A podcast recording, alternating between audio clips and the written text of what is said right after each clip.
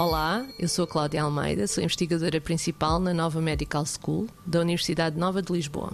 Então, nós estamos interessados em perceber como é que a doença de Alzheimer começa, em que neurónios e porque é que o envelhecimento é necessário para o aparecimento da doença estamos a, a, estudar o tráfego neuronal porque existem um, cerca de um terço dos riscos uh, genético que leva ao aparecimento da doença de Alzheimer tem a ver com genes que regulam o tráfego das proteínas e das vesículas dentro dos neurónios, porque é importante para o funcionamento dos neurónios, ou seja, para a sua comunicação através das sinapses.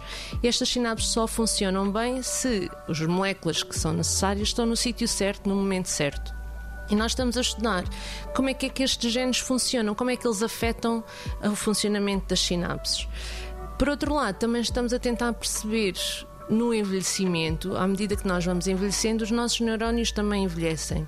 E os neurónios são os atores principais da doença de Alzheimer.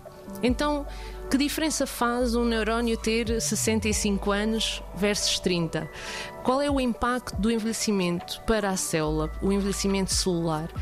E especialmente para o funcionamento das sinapses. A nossa ideia é que se nós percebermos como é que começa, nós podemos, se calhar, evitar o aparecimento da doença no futuro quer com hum, novas estratégias para corrigir os problemas antes que eles se tornem irreversíveis, quer também por tentando diagnosticar mais precocemente as pessoas que estão em risco de vir a desenvolver Alzheimer.